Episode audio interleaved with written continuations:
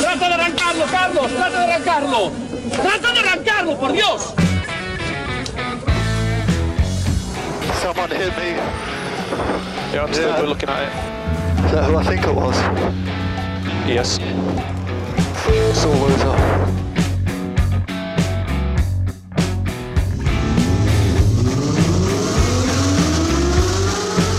Izquierda buena más ojo corta, se cierra poco. Corta, no cortar. Para izquierda rápida. Para derecha buena más, se cierra poco. Para izquierda buena más, se abre. Acaba buena más, se abre. Sasar. Para derecha buena más, no cortar. Para izquierda rápida, ojo, se abre. Para uno. Derecha rápida, ojo con fe. Rápida, ojo con fe. Acaba rápida menos.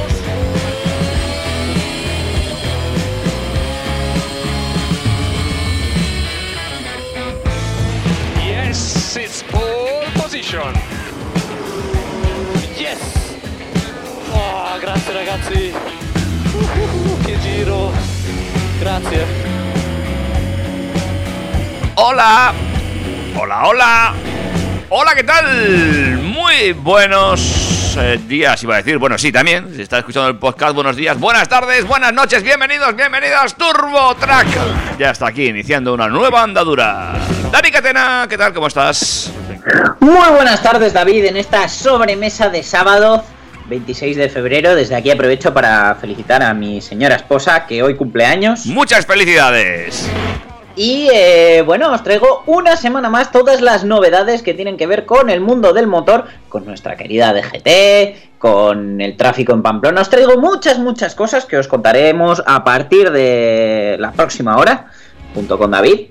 Y que por supuesto podéis eh, hacernos menciones, mm, consultas, eh, criticarnos, hacer lo que queráis en nuestras vías de comunicación, ¿verdad David? Eh, exactamente, como son el correo electrónico info arroba turbotrack.es. Eh, voy a hacer un inciso. Eh, tengo que renovar el correo. Alguien no ha pagado el dominio. Exactamente. Eh, sí. Si algún día nos dejáis de oír es que no estamos pagando la cuota de la radio, que también puede suceder. No, no, no, tengo que ponerme con ello, sí. Eh, info arroba turbotrack.es. Eh, estamos también en el eh, cara libro. Somos TurboTrack, los del logo morón, y por supuesto en Instagram, arroba TurboTrackFM. A tope colgando historias todos los días. Si no las ves es que tienes mal configurado el Instagram o que te lo han craqueado, yo qué sé. Es, es el algoritmo que no nos, no nos muestra, nos tiene paquete, entonces el algoritmo elimina todas las publicaciones que puntualmente hacemos. Lo que sí vais a encontrar puntualmente, bien subido, bien organizado, con unas descripciones que mm, ya me contaréis, son los podcasts. Eso sí, está prácticamente en todos los agregadores de podcast, en eh, iTunes, no, en iTunes no, ahí eh, quería decir yo, menos en iTunes. Apple Podcast y TurboTrack no, No se está. llevan bien. No, no, ahí tenemos conflicto de intereses, pero sí en todos los demás, en el Google, en el iBox, en eh, bueno, en, en un montón. Tú buscas ahí y salimos. incluso creo que estamos ya también en, en el de este, en el de Armazón. No me salía. Ah, sí, bueno, y por cierto, eh, muy importante que ya Tuning nos sintoniza correctamente por fin. Sí, nos ha costado. Entonces, nos ha costado. por ejemplo, eh, podéis pedírselo a vuestros asistentes virtuales. Podéis decir, ok, eso que empieza por G. No lo hago porque saltaría el mío. Pon Track FM en Tuning y los sábados de 3 a 4 de la tarde, pues nos escucháis. Claro que sí. ¿eh? Pues ya está todo. ¿Ves? ¿Ves? No, o sea, pues bien, todavía no he actualizado el dominio, pero hemos arreglado otras cosas. Esto, esto va despacio, tranquilos, con calma. ¿eh? No pasa nada, las cosas de Palacio son así. Sí, siempre van despacio. Y yo creo que ya está, ¿no? Pues si quieres paso a contarte lo que tengo preparado para hoy. Pues cuéntame qué tenemos preparado para esta entretenida jornada de TurboTrack. Pues empezando por el tema Palacio, eh, la DGT tiene nuevos radares, han hecho unboxing y, y os van a encantar. Bueno, igual encantar no es la palabra, pero se va a hablar de ellos. Te van a cazar eh, en- dentro de su, bueno, influencia. Sus redes, sí, en este mundo de redes. ¿Qué más tenemos?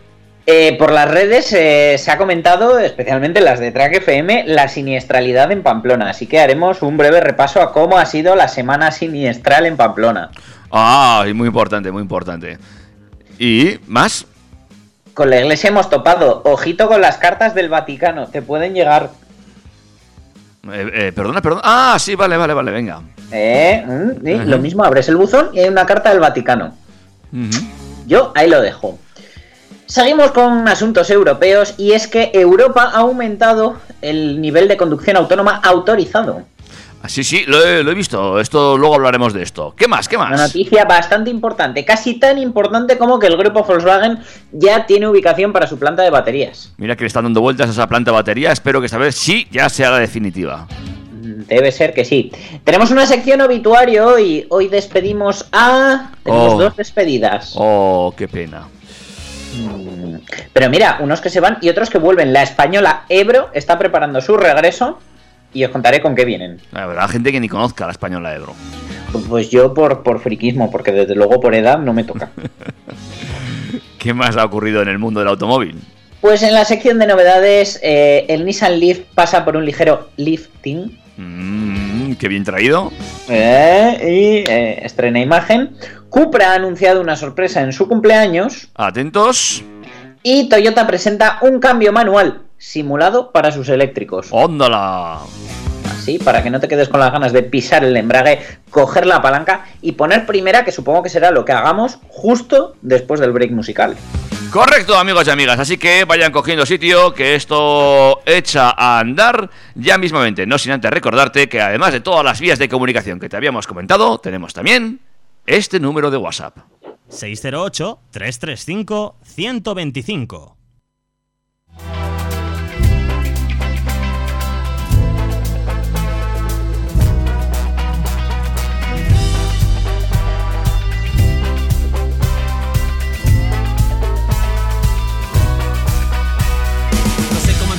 Veces pienso Que de habladurías no se vive todo el tiempo Que la vida es corta para decirte lo que siento. Esto es algo que te saco desde muy adentro. De mi puño y letra las palabras me revelan Que las pongo todas para que ya no me duran. He aprendido a perdonar pero tus mensajes no se olvidan.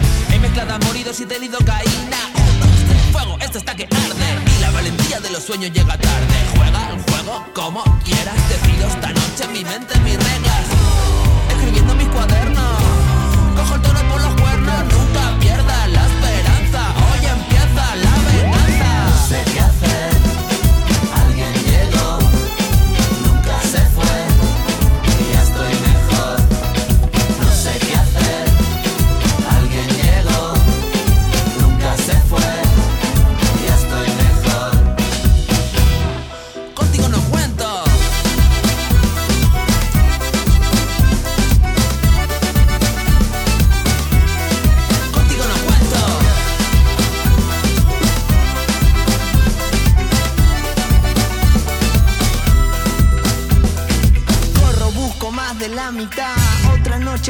La ciudad. La gente te ofrece de todo. Entre vampiros y lobos. Se ponen las caras en la nuca y compran realidades para verlas diminutas. Si por un instante de afuera se viera, les ofrezco el cielo, no sé qué esperan. Ey, no te enojes con vos mismo. Que lo bailen a tu ritmo.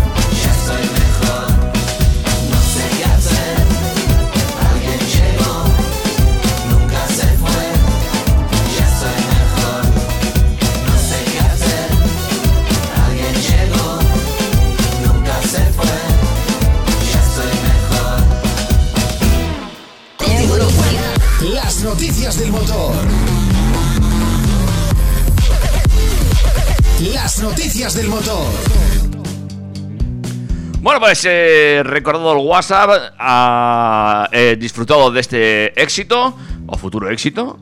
Vamos ya. La verdad que pintaba bien. El, a mí me ha puesto en marcha y la verdad que creo que he cogido velocidad gracias a, a este temazo. Ah, pues mira, me alegro, me alegro. ¿eh? Yo sabía que eras tú mucho de la pegatina, no te preocupes. Pues eh, fíjate que te alegras, pero coger velocidad puede ser un problema. Ahí va, ahí va. Bueno, pero a ver, velocidad sin pasarse. Efectivamente, pero claro, a veces los límites pues ya sabes cómo están puestos.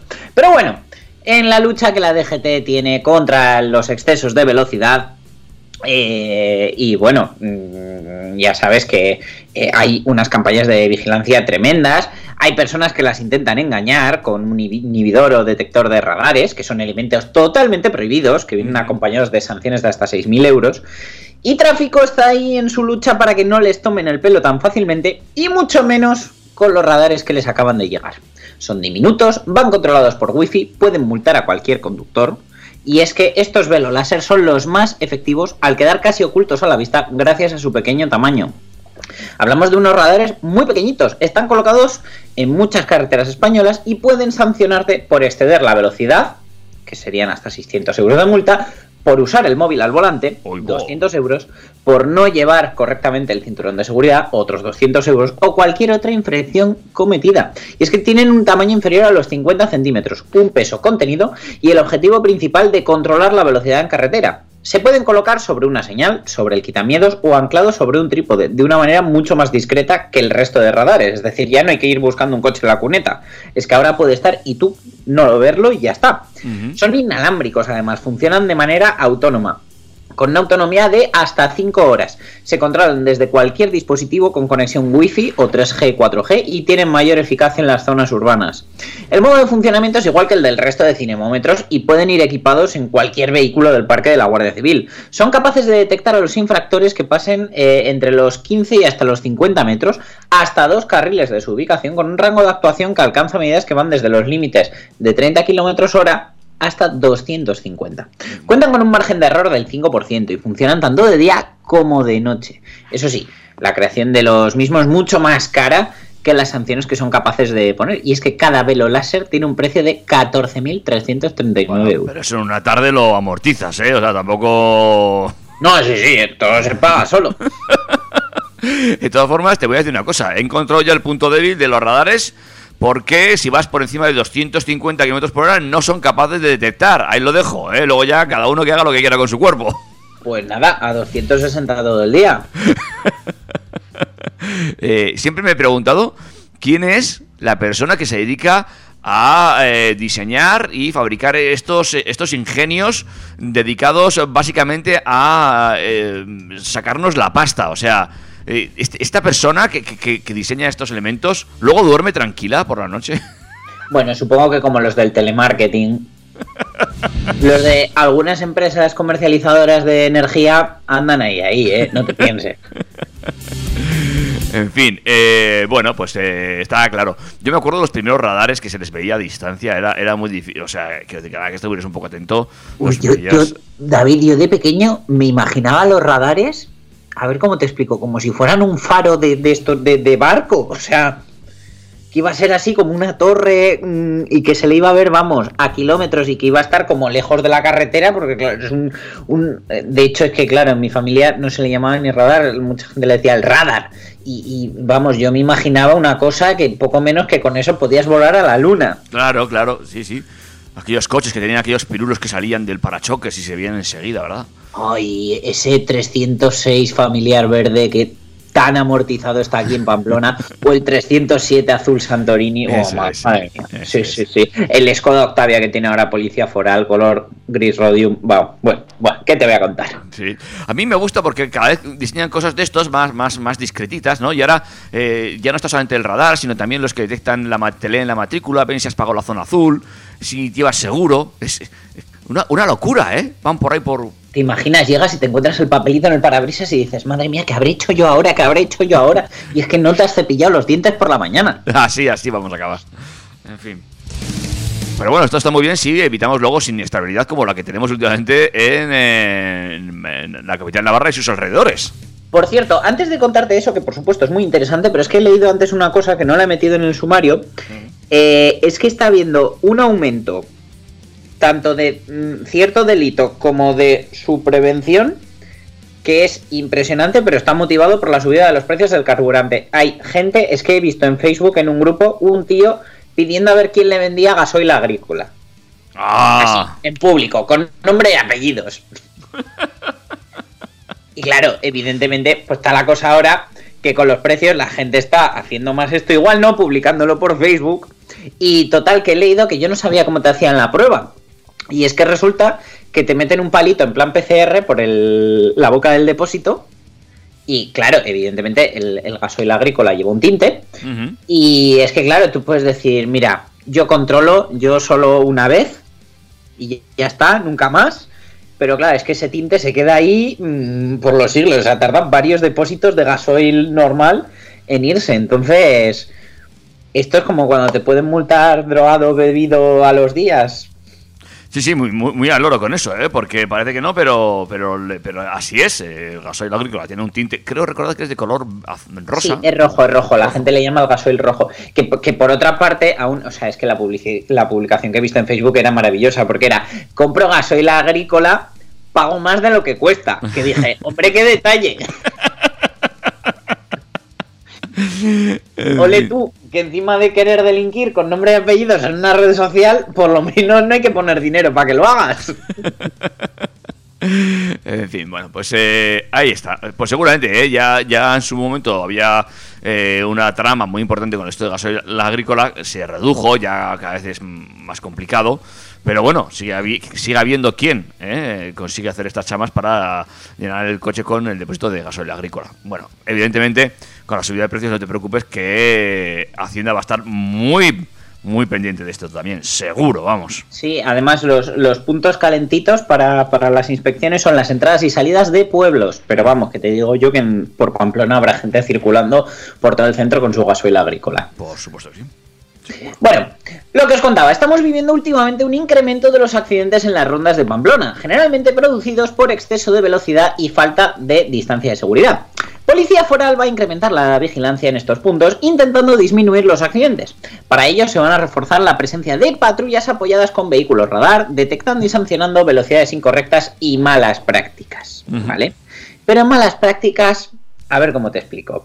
Es que eh, hace eh, unos días, Policía Municipal de Pamplona informó de una salida de vía con choque, ¿vale? Contra una empresa en el polígono de Landaven, y es que eh, el conductor y su, co- y su acompañante abandonaron el lugar, dejaron el coche ahí estampado, un Ford Focus negro, y se les localizó en casa, ¿vale? Hubo que trasladarlos al complejo hospitalario universitario por lesiones, y es que la copiloto ya allí dijo que es que le gastó una broma al conductor con el volante que pues se les fue un poquito de las manos.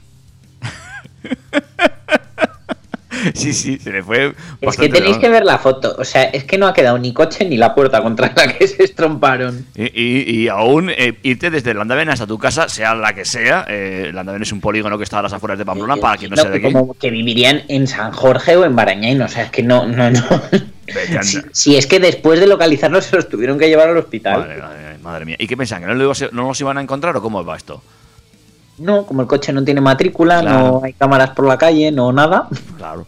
En fin. Eso sí, el que no hubiera llegado a casa es el coche, ¿eh? o sea, ese manchurrón de aceite que soltó. No, Madre no, mía. no, no, este es de los que ya pasa mejor vida, está claro. En fin, bueno, de pasar a mejor vida y de cosas celestiales también vamos a hablar, y es que comenzó como una anécdota, y es que la madre de una joven periodista le contaba a su hija que habían recibido en casa una carta del Vaticano. Ajá. Era una carta certificada desde el mismísimo Vaticano y empezó el debate en casa. Según el padre, que no, según decía en Twitter, no pisaba una iglesia desde la primera comunión, pues, pues fíjate lo que se podía imaginar. La cosa comenzó con muchas especulaciones y bromas, pero el misterio fue a más cuando descubrieron que no eran los únicos, y es que varias personas del entorno familiar habían recibido la misma carta. Y vale que en Nápoles todo el mundo es muy religioso, pero de ahí a tutearse con el Papa de Roma, pues hay un salto importante. Hubo incluso quien dijo que podía ser algún tipo de herencia, de certificado de santidad o de pase para no ir al infierno. Desde luego, todo fueron bromas hasta que llegó el día de ir a recoger las cartas, porque claro, era un aviso de que había llegado carta certificada y tuvieron que ir a correos a por ellas. Y fue el momento en el que supieron la curiosa verdad eh, que algunos ya conocían porque habían recogido la carta antes. Y es que eran multas de tráfico. Uh, Multas de tráfico. Oh. Y es que resulta que la policía de Nápoles se ha dado cuenta de que si envía cartas certificadas desde la misma ciudad, la gente no las recoge, porque se imagina que son malas noticias. Ahora, que si las cartas se envían desde Poste Vaticane, pues ya ahí mm, la gente se empieza a venir arriba. Cabe destacar que entre Nápoles y el Vaticano hay más de 230 kilómetros. Y es que, aunque no deja de ser curioso, resulta que tiene mucho del sentir napolitano y es usar el Vaticano como señuelo para entregar multas, que es lo más napolitano que se le puede ocurrir a cualquiera. Así que nada, si os llega una carta del Vaticano y habéis estado recientemente en Nápoles, eh, revisad que no os hayáis saltado un semáforo o habéis pasado por un radar o algo. si recibes una carta certificada diciéndote que has ganado un iPhone 13, tampoco, esa no va a colar, ¿no? Ah, pero en mi certificado no, yo ya he ganado 13 y los voy a vender todos. No sé qué voy a hacer con tantos iPhone 13 que me llegan según Instagram. Una más de, de cositas estas curiosas eh, es este nivel 3 que va a ser ya aprobado en Europa. Sí, porque la conducción autónoma ha generado una carrera tecnológica equiparable a la del coche eléctrico o la de pisar la luna. Fabricantes primarios y secundarios buscan posicionarse como referencia en un mercado donde las limitaciones las marcan las regulaciones y la infraestructura. Europa no solo quiere convertirse en un territorio libre de emisiones, sino también en un espacio donde los coches autónomos tendrán hueco y además importante en la movilidad. Y es que este mismo verano va a ser aprobada la circulación de vehículos con nivel 3. Y aunque en ciertas zonas ya está aprobada la circulación de coches con un alto grado de autonomía, ya que por ejemplo Mercedes tiene permiso para circular en, auto en Alemania con su programa Drive Pilot. La casi totalidad de, de la red de carreteras del viejo continente no permite que un coche autónomo circule de, forma libre. Esta condición va a cambiar el próximo 14 de julio, fíjate, pobre de mí para algunos, bienvenido para otros, momento en el que Europa permitirá que los coches con nivel 3 de conducción autónoma circulen por las carreteras. Para llegar a dicha fecha histórica han pasado años de negociaciones y estudios, habiéndose necesitado acometer diferentes enmiendas a la Convención de Viena y a partir de este verano el artículo 34 bis del reglamento sobre la circulación en Europa contemplará la capacidad del coche para poder circular de forma autónoma siempre y cuando se cumplan con los reglamentos técnicos nacionales establecidos en cada reglamento de circulación. Y es que el requisito de que todo vehículo o combinación de vehículos en movimiento debe tener un conductor se considera satisfecho cuando el vehículo utiliza un sistema de conducción automática que cumple con los reglamentos técnicos nacionales y cualquier instrumento legal internacional aplicable y la legislación nacional que rige la operación. Es decir, que si el coche homologa un avanzado sistema de conducción autónoma, el conductor podrá tomar el papel de pasajero, aunque sin desaparecer por completo. Cabe la pena recordar que existen cinco niveles de conducción autónoma. En la actualidad, la mayoría de los coches nuevos disponen de tecnologías de nivel 2 con auto- automatización parcial. El nivel 3 se considera una automatización condicionada, y es que aunque el vehículo sea capaz de operar de forma autónoma tomando decisiones como el cambio de carril, frenadas de emergencia o preparaciones para colisiones, el factor humano no desaparece y sigue siendo clave para dar soporte al sistema en momentos puntuales. Este importante cambio en la reglamentación deberá acompañarse de adaptaciones al código de circulación dentro de cada país miembro adscrito a la Convención de Viena. Eh, los problemas legales pueden resultar complejos y es por eso por lo que debe actualizarse cada código de circulación para incluir las características técnicas que debe tener un sistema autónomo de nivel 3 recogidos en la normativa UNECE R157. Cada país además tiene la potestad de adaptar la norma a sus circunstancias particulares, lo que supondrá un retraso entre la fecha de liberación y la de entrada en servicio. Bueno, ya veremos cuando llega esto a España. Es que, o sea, tal y como tenemos el país ahora, o sea, tú coge el país como, como lo tenemos ahora mismo, que está como los zorros, en todos sentidos, y, y diles que ahora tienen que modificar todo el reglamento para adaptarse a los niveles 3 de conducción autónoma. Hombre, tenemos al becario que esta semana no ha trabajado mucho. Mm, ya, pero bueno, o sea, es que igual tenía que ir a clase. Es que yo creo que hacen una FP dual de estas. Eh, nos dan las uvas, pero no te sé decir de qué año. Bueno, pues iremos viendo cómo va avanzando la legislación para adaptarse a esta nueva normativa europea y si eh, veremos coches autónomos eh, por las carreteras europeas eh, próximamente. ¿Tú qué crees? Veremos, veremos. Yo, desde luego, lo que estoy seguro es que las marcas van a empezar a actuar en consecuencia y se van a ver novedades, pues tanto en el full self-driving de Tesla, en los sistemas de otras marcas y en investigaciones que sabemos que hay abiertas, como por ejemplo la de Apple. Seguramente, seguramente. Por ahí vayan, vayan a ir los tiros. Eh, la última ya, antes de irnos a otro break musical. Venga, bueno, no, mete ya el break y así doy las despedidas juntas. Venga, vale, pues eh, meto el break y contamos más cosas aquí, amigos y amigas, en la sintonía del 101.6, en la sintonía de Turbo Track. Turbo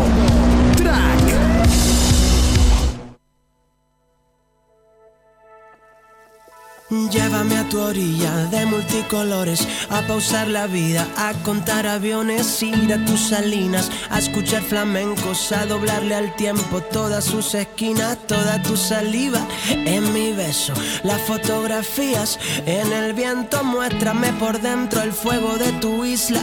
Sin prisa, vamos con lo opuesto, vamos a bebernos cada sentimiento, presos de la calma, presas del silencio, ver cómo tu pelo vuela sin complejos junto a la gaviota que recorre lejos los acantilados. Hasta el cielo salen las pestañas, bésame de nuevo, ser como ese gato en cada vida sin que me lo pidas, perseguir tu rastro. Ay, ay, ay, hay que ver qué bonito se ve hoy lo que fue ayer. Son las cosas del querer Solo tú me vas a enloquecer. Ay, ay, ay, ay, son las cosas del ayer que me enredan en tu piel. Solo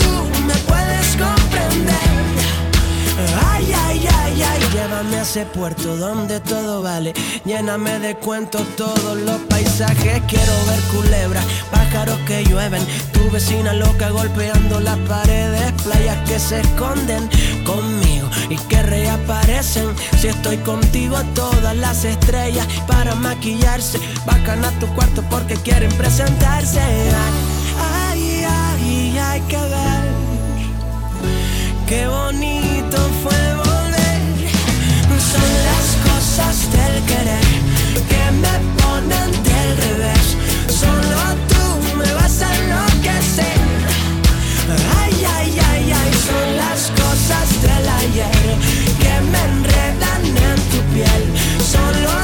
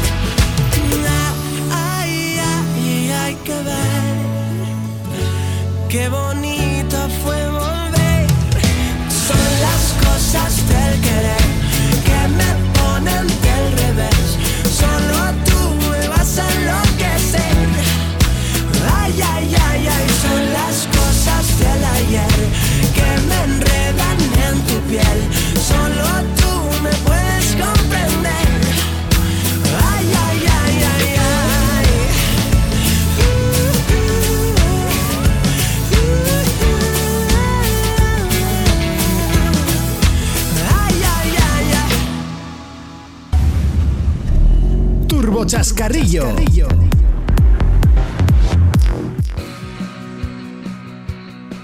Seguimos avanzando en el mundo del motor, siguen produciéndose noticias y una era esperadísima. Eh, ha habido casi casi guerra- guerras fraticidas en despachos para ver dónde se, quién se llevaba el gato al agua y eh, ya parece que hay un ganador. Efectivamente, eh, la fábrica de baterías del grupo Volkswagen ya tiene ubicación. Ha sido este miércoles, creo recordar, cuando ha aprobado que su gigafactoría de baterías para coches eléctricos en España, con una capacidad de 40 gigavatios hora, se implante en la localidad de Sagunto, Valencia, en unos terrenos junto al puerto de dicho municipio que acaba de habilitar como suelo industrial la Generalitat Valenciana. La planta, de la que también se serviría el centro de Ford Almusafes, si se adjudican los dos modelos cero emisiones a los que opta para 2025, generaría alrededor de 3.500 puestos de trabajo. El grupo Volkswagen ya ha tomado la decisión en firme sobre esta localización de la gigafactoría de, de baterías que se ubicará en Sagunto y eh, la cúpula del fabricante ya ha aprobado el emplazamiento y en las próximas semanas se comunicará eh, de manera oficial ya que eh, tienen que registrar la propuesta integral de electrificación en el proyecto eh, estratégico para la recuperación y transformación económica en el sector del vehículo eh, eléctrico y conectado, que es el PERTE. ¿Vale? Este último hito, con su publicación en el BOE, se produciría como tarde a finales de febrero como adelanto de esta, eh, de esta medida. Y aunque la ventanilla para presentar las agrupaciones empresariales no estará operativa hasta un mes después, eh, ya podrían empezar con los trámites de preparación de documentación para poder cumplir así con las condiciones. Con la elección de Sagunto, que algunos medios de comunicación ya avanzaron los últimos días, que era la localidad favorita para recibir la planta, el grupo Volkswagen ha descartado las otras candidaturas que entraron en la fase final, que eran Aragón y Extremadura. En una primera fase fue desestimada Cataluña. Y según las fuentes consultadas, la factoría de baterías, que será una de las piezas clave del proyecto de- del constructor alemán de fabricar vehículos urbanos eléctricos en Martorell y Landaven desde 2025, generará alrededor de 3.500 puestos de trabajo cuando esté plenamente operativa, lo que sucedería a priori a finales de la década cuando eh, está previsto que alcance su capacidad máxima de eh, 40 gigavatios. Aunque las tres opciones que tenían encima de la mesa eh, eran competitivas por diferentes cuestiones, Sagunto ha ganado la partida fundamentalmente por el acuerdo que tiene el grupo Volkswagen con Ford para la colaboración en el desarrollo de la electrificación. En este sentido, si la marca americana hace efectiva la adjudicación a la planta de Almusafes de los dos coches cero emisiones para 2025, eh, las pilas que montarían saldrían de la fábrica de acumuladores de Sagunto eh, directas a la planta de Almusafes. Desde luego, con esta carga de trabajo y la que generarían los coches de Martorell y Landaven, se alcanzaría una gran actividad en las instalaciones de producción de celdas, eh, haciendo posible que se puedan beneficiar incluso otros fabricantes. Pues sí, una importante infraestructura. La verdad que, que sí, es una noticia muy buena que, que se quede en España la, la gigafactoría de baterías. Eh, a mí no hace más que reforzarme ese acuerdo que tienen con Ford y, y creo que bueno que, que lo que fabricará Ford, que de hecho han ido soltando pildoritas. En estos días ha filtrado la noticia de que la intención es hacer un Puma eléctrico, con lo cual un Puma por tamaño y plataforma, pues Puma y Fiesta compartirán plataforma, pues eso, con el Volkswagen ID1 y con el Cupra Urban Rebel, que se llama ahora mismo. Bueno, pues veremos cómo, cómo se pone en marcha todo este proyecto y hasta dónde llega. Hombre, 3.500 puestos de trabajo es una cifra importante y seguro que lo están celebrando a lo grande en la localidad de Sagunto. ¿eh? Eh, pues eh, evidentemente es un espaldarazo a la economía de la zona, no cabe la menor duda. Veremos si este año hay fallas dedicadas a, a las baterías y a los coches eléctricos. No, no me extrañaría nada, seguro. Pero David, ya sabes que para que algunos lleguen, otros se tienen que ir. Mm. Todos no cabemos. Y es que Citroën va a dejar de producir el C1 que se fabrica en la planta de Kolin, República Checa, tras vender más de 1.200.000 unidades desde su llegada al mercado en 2005.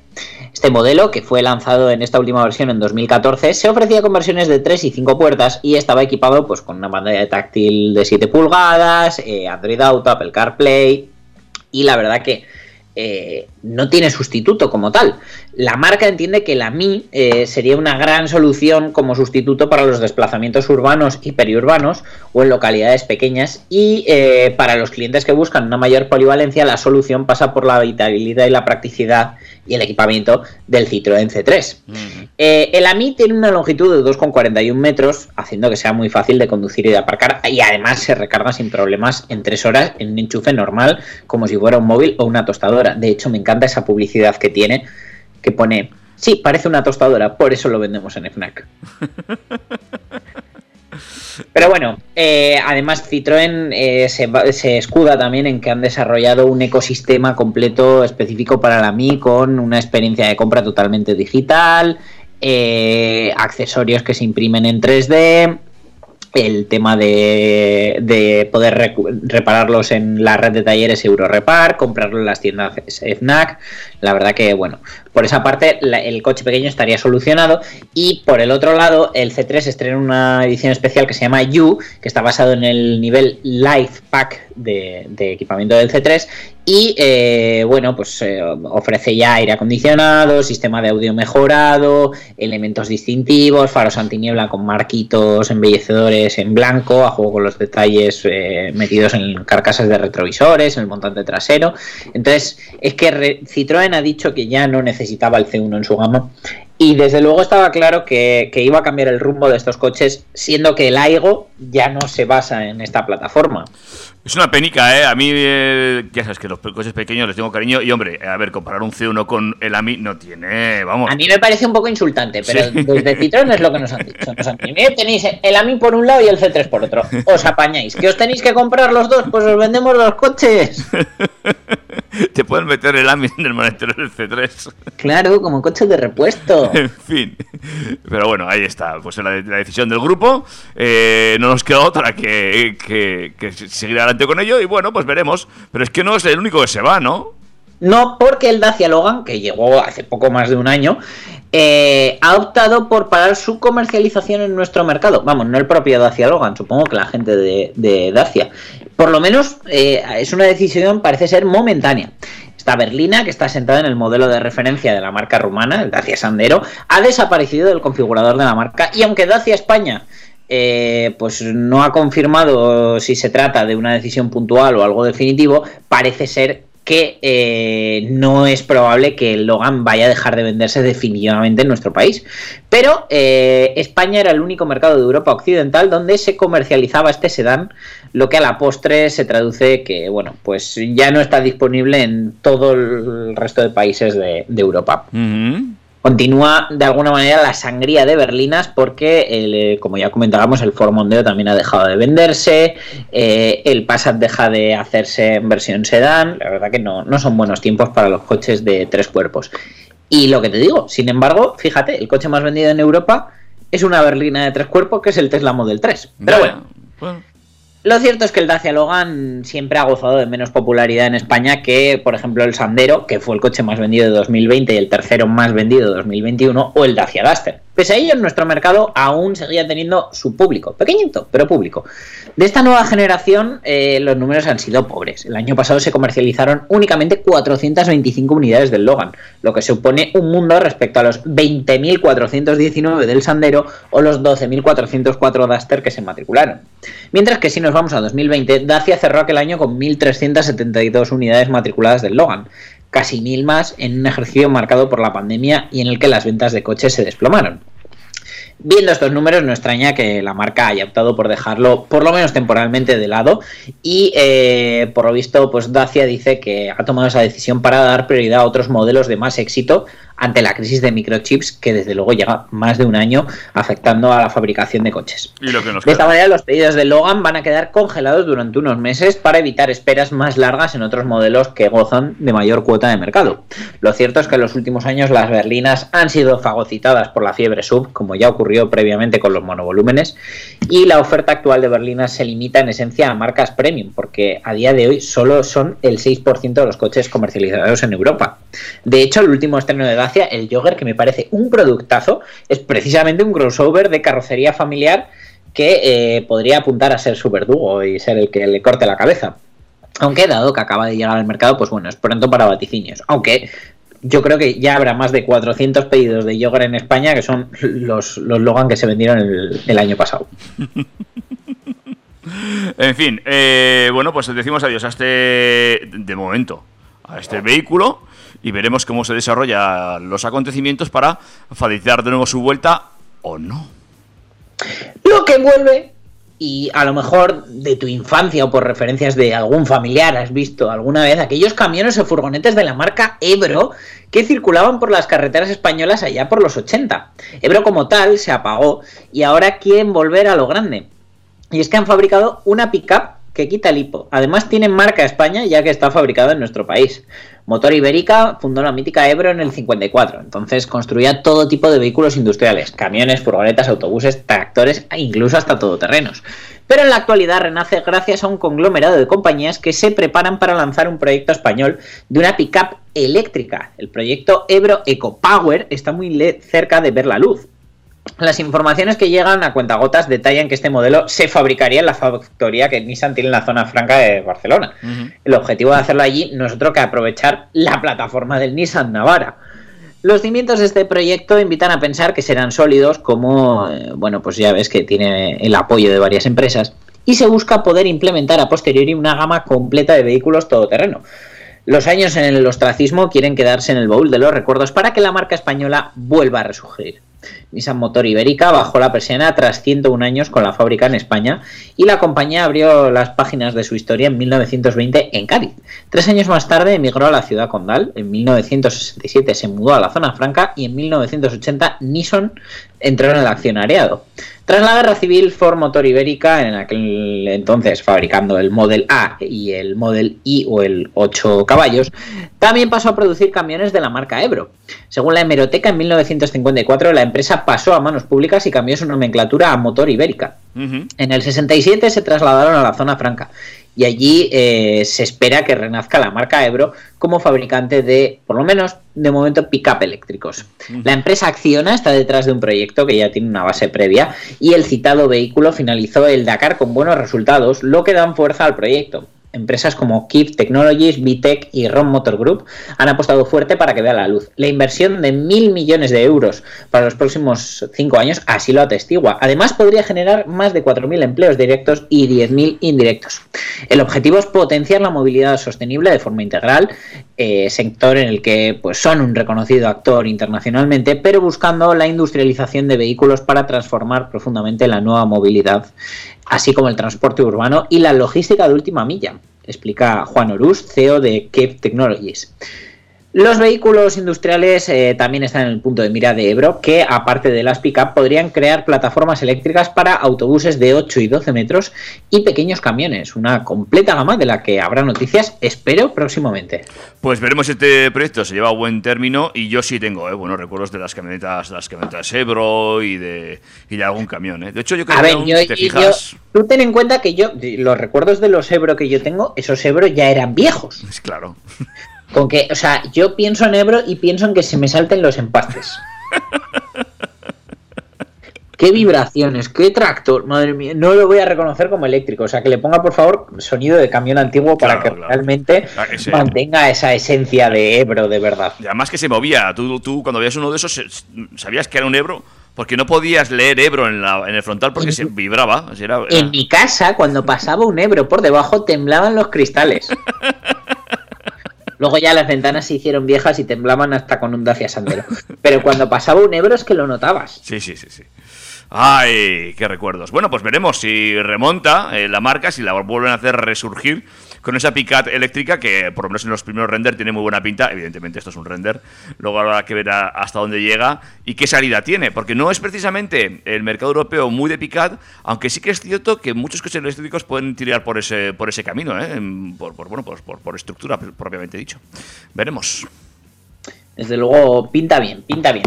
El que pinta bien, aunque bueno, a mí esas llantas nuevas que estrena no me terminan de convencer, eh, es el exterior del eléctrico Leaf de Nissan, que ha recibido un pequeño lifting, como ya os decía, y tiene un estilo, se supone más llamativo, tecnología innovadora y va a llegar al mercado en abril. El Model Year 2022 de este Leaf presenta unas nuevas llantas de aleación de 16 y 17 pulgadas con un toque de color negro a mí el toque me parece integral, pero bueno. El nuevo logotipo de Nissan en las ruedas y en la parrilla delantera. También se va a ofrecer una renovada paleta de colores exteriores en los que se podrá elegir entre 6 colores base y 5 opciones bitono, destacando los nuevos Indigo Blue y Magnetic Blue. En cuanto a motorización, estará disponible con dos opciones de batería que ofrecen hasta 385 kilómetros de autonomía en el Leaf E Plus. Además, incorpora el asistente de conducción ProPilot que permite al Leaf detenerse por completo, reanudar de nuevo la marcha y mantener automáticamente una distancia segura con el vehículo precedente. Por otro lado, el e-pedal eh, ofrece la opción de acelerar y desacelerar, así como detenerse, utilizando para ello exclusivamente el pedal del acelerador. Este Leaf 2022 también ofrece a los pasajeros un conjunto de funciones de infoentretenimiento dentro del sistema Nissan Connect a bordo con integración de teléfonos inteligentes a través de Android Auto y Apple CarPlay, así como la conexión Wi-Fi para hasta 7 dispositivos. El nuevo modelo va a llegar a los concesionarios españoles a partir de abril con una gama que arrancará con todos los descuentos, todas las ayudas y todo lo que se pueda lloriquear por 19.900 euros. No, pues muy bien, ¿no?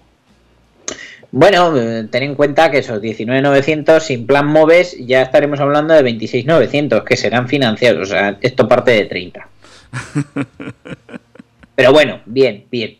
No dice qué versión. Seguro que el de 385 kilómetros de autonomía, un poco más. Pero bueno, es que la verdad, eh, nos metemos a veces en unos precios en los eléctricos que hace que no quede mucha alternativa. Quiero decir, esta semana se ha lanzado a prensa, y inexplicablemente no nos han invitado, el Megan E-Tech, que me parece un productazo. Renault lo ha hecho genial. Eh, se les ha ido la pinza con el tema de los niveles de carga, porque eh, según el coche que te compres lleva un cargador embarcado u otro, y hay una versión que tiene un cargador de solo 7 kilovatios, es decir, que solo sirve para ir a por el pan. que solo lo puedes cargar en carga lenta, es decir, es un coche que no sirve para viajar. Yo lo pienso y es como la diferencia entre un teléfono inalámbrico y un móvil. Bueno, eh, es que tal follón todavía con esto. Claro, tú porque estás muy metido, lo llevas mm, ya muy interiorizado, pero hay otros que todavía nos cuesta, ¿eh? A mí me está costando esto de llevar el término eléctrico a, a, a, a mi a mi, a mi terreno y todavía no termino de comprenderlo bien. Y claro, eh, y es cierto que más de uno se están comprando coches eléctricos sin saber realmente lo que se compra o para qué se compra. O sea, eh, te encuentras con Pues, gente... Por ejemplo, el Meganitec tiene un precio de partida muy atractivo. Dices, bueno, una batería de 40 kilovatios hora de capacidad. eh, un consumo, la verdad, bastante bajito. Pues, pues mira, la verdad que con este coche pues puedo llegar a hacer casi 300 kilómetros en un uso real. Venga, va, me lo compro. Pero claro, vas a salir de viaje un día y resulta que para llenar la batería entera necesitas 5 horas y media. Bueno, pues eh, una siestica. Nada, una siestica. Entonces hacerte un, no sé, Pamplona-Murcia, pues te cuesta dos semanas. De todas formas, eh, oh, algún día tenemos que hacer un especial eléctrico, lo haremos seguramente, y, y tenemos que co- contar bien cómo funciona esto, porque ahora los ayuntamientos están poniendo cargadores eléctricos por todas partes, que ya veremos cómo funcionan, porque cada ayuntamiento va a tener su aplicación y sus mierdas, o, o- ya veremos, y, y te, te vas fijando y cada uno es de una madre, entonces claro, eh, eh, se- va a haber gente... A ver, cada uno es de una madre en cuanto a potencia. En realidad todos pueden cargar ahí. Lo que pasa que, claro, no es lo mismo cargar a 3 o 4 kilovatios que cargar a 11. Claro. Efectivamente, el tiempo que pasas ahí no es el mismo, pero es que luego además en muchos ayuntamientos están in- instalando por- eh, puntos de carga públicos que tienen una limitación de tiempo, que te dicen máximo media hora, máximo dos horas. Que por otra parte no está mal, porque mm, yo he sido el primero que me ha aprovechado en ocasiones de este tipo de puntos de carga para decir, oye, he hecho la tarde en el centro y encima me vuelvo con el coche cargado y a lo mejor, pues bueno, mm, son puntos para lo que son y si yo lo uso toda la tarde le estoy quitando la oportunidad de cargar a alguien que a lo mejor está de paso y lo necesita más. Bueno, pues veremos, veremos dónde nos lleva todo esto, ¿eh? Eh, pero... bueno, poquito a poco. Eh, al final creo que me he salido hasta del tema. En fin, cuéntame qué ha pasado en el aniversario de Cupra. Bueno, el 22 de febrero siempre es una fecha especial para Cupra y en cada uno de sus ya cuatro cumpleaños la marca española ha anunciado importantes novedades. Esta no iba a ser una ocasión diferente y probablemente ha sido la onomástica más reveladora de todas las que ha habido. Aunque una cosa te voy a decir, yo recuerdo hace tres años, 2000... no pudo ser 2020. No, igual 2019. Sí, en el primer aniversario fue cuando eh, lanzaron el Formentor, que luego llegó al mercado muchísimo después. Ya lo teníamos gastado de ver. Pero de verdad, aquella para mí fue una sorpresa de cumpleaños muy gorda. Pero bueno, en este caso, la ocasión no iba a ser diferente. Y Cupra ha anunciado el lanzamiento de cuatro modelos nuevos antes de 2025. Ujú. Dos de ellos ya estaban planeados, pero la otra mitad acaba de ser anunciada por sorpresa. ¿Y cuáles son? Pues mira, eh, los ya conocidos ya sabíamos que el Tabascan iba a pasar de ser un concept a un producto real y en 2024 se lanzará al mercado como sub 100% eléctrico. Va a emplear la plataforma MEB del grupo Volkswagen y va a ser pues eh, una versión Cupra del Volkswagen ID5, del Skoda Enyaq Coupe o del Audi Q4 e-tron Sportback. Los cuatro van a ser modelos hermanados compartiendo tecnologías y también sistemas motrices y baterías. La segunda de las confirmaciones es el Cupra Urban Rebel, ¿vale? Que también sabemos que va a llegar a producción ese coche pequeñito. No lo va a hacer con la misma presencia, pero sí con una filosofía deportiva de coche pequeño, eh, molón, y, y, que va a intentar atraer a gente joven.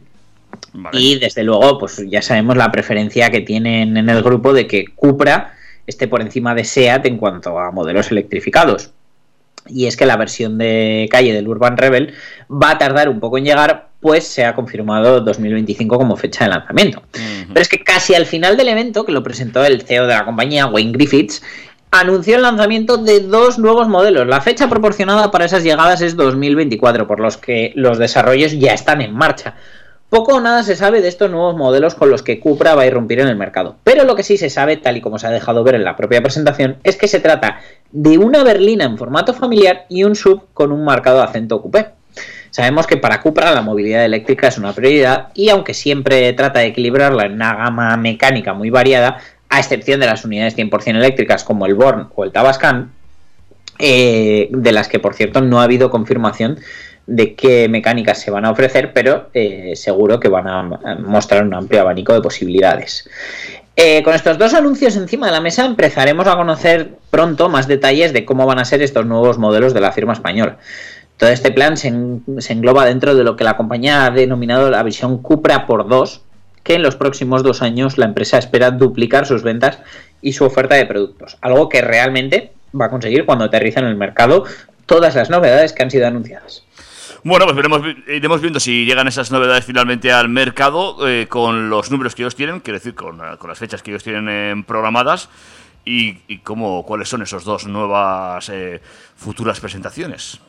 A mí esto de la berlina eléctrica me, me mola. Me mola y por otro lado no me sorprende porque sé que Skoda tiene planeado una especie de, de Octavia eléctrico. Entonces, pues bueno, está claro que por ahí van a ir los tiros. Mm, seguramente, yo también creo que pues sé por dónde pueden ir los tiros.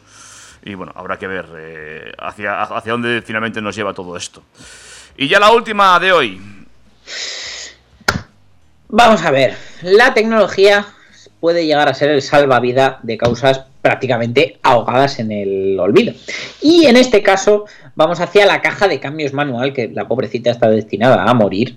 Y desde luego eh, con los motores eléctricos y los híbridos, mucho más, uh -huh. que no hay manera de salvarla. Pues bueno, Toyota ha decidido frenar esta dinámica y llega al rescate encubierto, por decirlo de alguna forma, de las cajas de cambio manuales.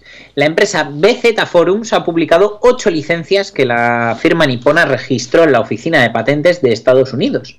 Y entre esas referencias se describe el funcionamiento de lo que sería un cambio manual simulado para coches eléctricos. Este sistema contaría con un tercer pedal de embrague, es decir, el coche llevaría tres pedales, uh -huh. y una palanca de cambio física careciendo una caja de cambios física, evidentemente, con sus engranajes, ejes, disco de embrague, etcétera, porque no la necesita. Según las imágenes que se han visto, Toyota tendría eh, un dial de aspecto tradicional con una pantalla que mostraría en qué marcha falsa irías. El pedal de embrague incorporaría un actuador para proporcionar un tacto similar a cuando pisamos un pedal de embrague real, cortando la transmisión del par motor eléctrico a las ruedas al pisarse. Según los bocetos, en este cambio manual retocado se podría operar de tres formas. Uno, actuando sobre el pedal de embrague, junto con la palanca. Dos, solo mediante la palanca. O tres, dejarlo en modo automático. Si nos ceñimos a la actualidad ya podemos ver algo parecido con las transmisiones automáticas CVT, porque este tipo de relaciones tienen infinidad de cambios, ya que es una especie de correa que se va adaptando, pero eh, como las sensaciones no son muy agradables, eh, Toyota es una de las marcas que ha planteado la creación de velocidades virtuales. Y es que eh, no dejarían que se variara la relación de transmisión de una forma continua, sino que establecerían una serie de saltos para emular el funcionamiento de un cambio automático tradicional. Esto lo hace, por ejemplo, también la caja CVT del nuevo Nissan Qashqai. La ventaja es que estos cambios los establecen al gusto e incluso pueden ir adaptándose a las situaciones de conducción, por lo que eh, no cuentan con, relaciones fijas e inamovibles. En fin, el primer propulsor eléctrico de Toyota, el BZ4X, que se estrenó a finales de 2021 y en principio no tenía la caja de cambios pseudo manual, eh, podría eh, llegar a equiparlo. No se sabe. Pero parece que los que sí van a ser los modelos Halo, que bueno, pues es una gama que Toyota está planeando, y se rumoreaba que uno de los futuros modelos del Lexus, que podría ser sucesor del deportivo, el FA, eh, también podría montar esta especie de caja de cambios manual. Bueno, a mí no, no encuentro mucho sentido a todo esto. Eh, ponerle un pedal más, complicar un poco más la mecánica de un coche eléctrico. mm, Pues, Exactamente. O sea, complicar nada, porque o sea, al final va a ser como si le pones el, el volante de la Play. Sí, pero al final tienes que poner más piezas. Quiero decir que al final, eh, bueno, pues. no- no- Mira, esto si lo hiciera Tesla tendría un sentido y es jugar en su pantalla a un videojuego de coches con cambio manual. Sí, bueno, eh, eso te iba a decir. Es que no, aparte de jugar un poquito más, no, no le encuentro mucho sentido a esta historia. Pero bueno, pues ya veremos a dónde lleva también todo esto. Eh, bueno, son modas, manías, costumbres, eh, eh, cosas que va trayendo la tecnología y que eh, habrá que ir adaptándose. ¿eh? Bueno, habrá que ir adaptándose, pero desde luego a mí me parece que es un poco un movimiento para callar bocas, pero que, que bueno, que como tú dices no es necesario. Mm, Está bien que investiguen este tipo de cosas y que las desarrollen, pero me parece que no, que no por poner una caja simulada eh, vas a convencer al que va a echar de menos su coche térmico con caja manual de toda la vida para que se compre un eléctrico. O sea, lo hará por otros motivos si lo hace y, y si puede seguirá conservando su coche térmico como objeto de colección.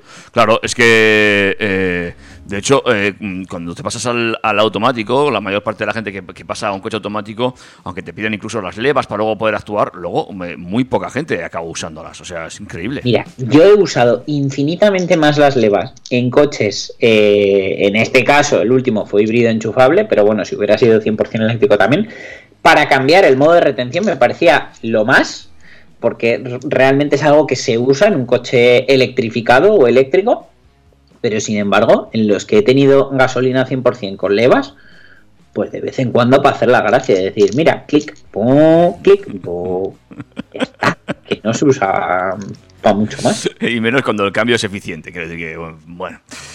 Pues eso es lo que hay, chicos. Eh, ahí la tenemos. Eh, si te parece, la semana que viene más. La semana que viene más, te, te puedo ir adelantando hasta cosas ya, porque es que no me han entrado en, en el sumario de esta semana, pero, pero hay cositas interesantes, como por ejemplo que se han filtrado los primeros datos técnicos y el posible precio del atractivo Renault 5 eléctrico. Ah, mira. Eh, Esa, esa- esa te va a molar, tú que además eres de Renaults antiguos por, por los recuerdos que te puedan traer, claro. te va a gustar la idea. Pues de todo eso y de mucho más hablaremos la semana que viene. Dani Catena, cuídate mucho. Un abrazo David, nos vemos y nos oímos tanto en los podcasts como en el 101.6 de la FM y en trackfm.com. Hasta la semana que viene. Adiós. Chao, chao. Macho, yo no sé tú, pero yo me lo he pasado muy bien, macho.